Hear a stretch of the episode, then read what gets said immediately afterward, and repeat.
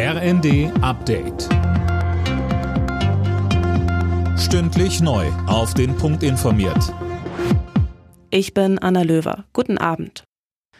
Nach der Amokfahrt mit einer Toten und mehr als 30 Verletzten in Berlin wird der 29-jährige Fahrer vorläufig in einer Psychiatrie untergebracht.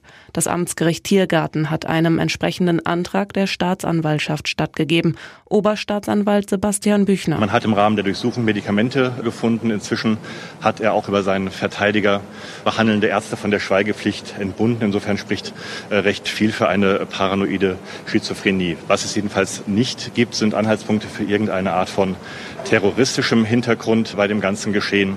Aber eben auch ein Unfall wird sich vor diesem Hintergrund ausschließen lassen.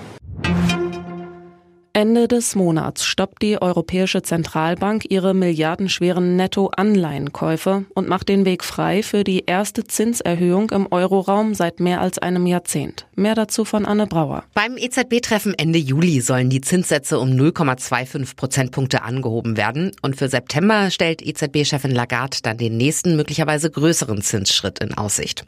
Stefan Kurz vom Kieler Institut für Weltwirtschaft sagt, wie andere Experten auch, die Ankündigung sei ein überfälliger Anfang, aber eben auch nur das.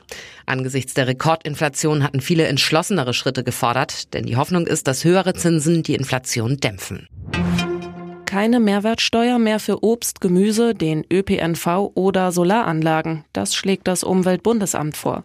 Was umweltfreundlich ist, sollte günstiger werden, sagt UBA-Präsident Messner. Das Ganze soll die Menschen entlasten und die Umwelt schützen, heißt es weiter. Die Ständige Impfkommission empfiehlt Menschen, die zu Risikogruppen gehören, eine Affenpockenimpfung.